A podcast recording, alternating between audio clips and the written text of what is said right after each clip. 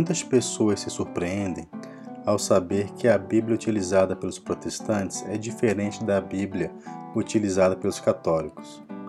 Mas qual é a diferença? Como já dissemos em outras oportunidades, o catálogo sagrado começou a ser definido pela Igreja Católica por volta do ano 393, durante o Concílio Regional de Hipona, na África. A Igreja, desde os tempos apostólicos, utilizou a versão grega dos livros sagrados, chamada Septuaginta.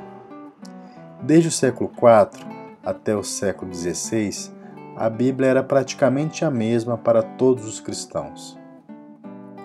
A diferença ocorreu durante a Reforma Protestante, quando Martinho Lutero renegou sete livros do Antigo Testamento. São eles: Tobias, Judite, 1 Macabeus, 2 Macabeus, Sabedoria, Eclesiástico, Baruque e trechos de Daniel e Esther. E a carta de Tiago no Novo Testamento.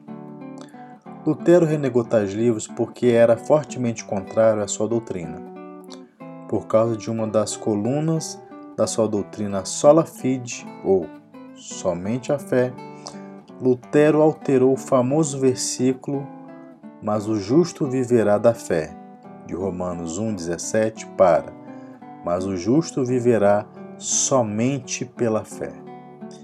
E renegava a carta de Tiago, que ensina que somente a fé não basta, mas é preciso as obras. Devido ao prestígio que a carta de Tiago tinha, Lutero não obteve sucesso ao excluir tal livro.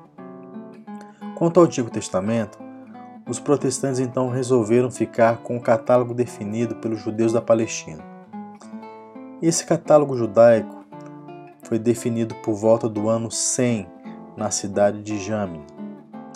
E estes foram os critérios estabelecidos pelos judeus para formarem tal lista.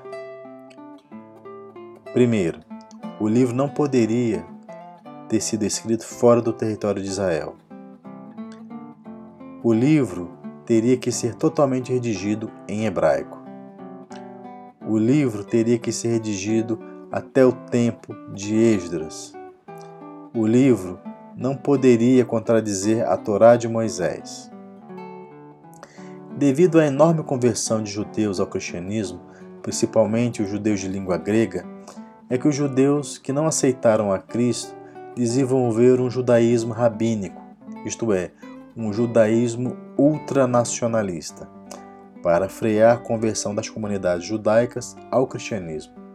Com este cânon bíblico, era proibido pelo menos a leitura de todo o Novo Testamento, que mostra fortemente o cumprimento da promessa do Messias na pessoa de nosso Senhor Jesus Cristo. Muitos originais hebraicos de alguns livros foram perdidos, existindo somente a versão grega na época da definição do cano judaico. Isso significa que os livros como Eclesiástico e Sabedoria, escritos por Salomão, não foram reconhecidos pelos judeus de Jâmina, além de outros livros que foram escritos em aramaico durante o domínio caldeu e persa. Recentemente, os arqueólogos encontraram em Querumã, no Mar Morto, o original hebraico do livro do Eclesiástico. Estes livros do Antigo Testamento, que não foram unanimemente aceitos, são chamados tecnicamente pelos católicos de deuterocanônicos, isto é, aqueles que foram reconhecidos depois, cuja canonicidade foi reconhecida depois. Os protestantes entram em grande contradição, pois aceitam a autoridade dos judeus da Palestina para o Antigo Testamento e não aceitam a mesma autoridade para o Novo Testamento. Aceitam a autoridade da Igreja Católica para o Novo Testamento e não aceitam a mesma autoridade para o Antigo Testamento. Vai entender, né? Os apóstolos, em suas pregações, utilizavam a versão grega dos livros antigos. Note que das 350 citações do Novo Testamento, que o Novo Testamento faz dos livros do Antigo Testamento, 300 se referem aos livros deuterocanônicos. Eu sou Alessandro Lima e você acaba de ouvir, de minha autoria, a origem da Bíblia. Você está no Veritatis Splendor. Visite nosso site www.veritatis.com.br.